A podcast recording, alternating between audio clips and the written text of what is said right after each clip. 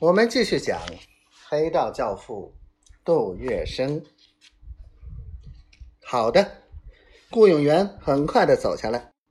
杜先生叫我去，我就去。大队人马一走，时间已近中午。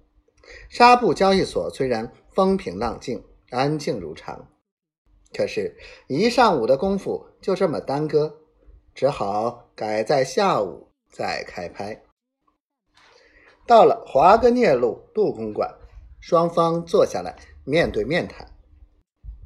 杜月笙和余夏清是仲裁人，张大帅没有露面，他在隔壁头很紧张的等消息。顾永元理直气壮，毫无惬意，当着这么几位大亨的面，他还是一口咬定，这一次棉纱一路暴涨，必定有内情，有毛病。他极力坚持查封经纪人的账，否则他不惜身家性命要告到法院。好说歹说，摊出底牌，真人面前不说假话。董事们承认了，促使棉纱暴涨确实是为了打击空头，因而难免做了点手脚。但是事已至此，骑虎难下，怎么个疗法呢？始终都在注意倾听两方言辞的杜月笙，这时候开口说了话：“依我看是容易的很，套一句戏词，怎么来的便怎么去吧。”有好几个人不约而同的问：“杜先生，请你指示一个办法好不好？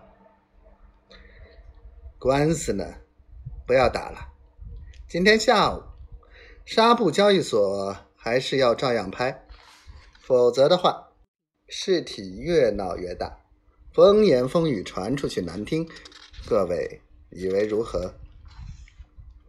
除了顾永元以外，在座的人一致如逢大赦，喜上眉梢，异口同声地说：“杜先生讲的极有道理。”不过开拍以后，杜月笙慢条斯理的又说。要是行情再涨，做空的朋友不是要更加上吊了吗？所以我的意思是，今天下午一开拍，行情就要跌，让它跌停板，然后后天再跌，天天都跌，一连跌它几个星期，跌回两不吃亏的原价，也好让做空的朋友补进来。天下太平，皆大欢喜。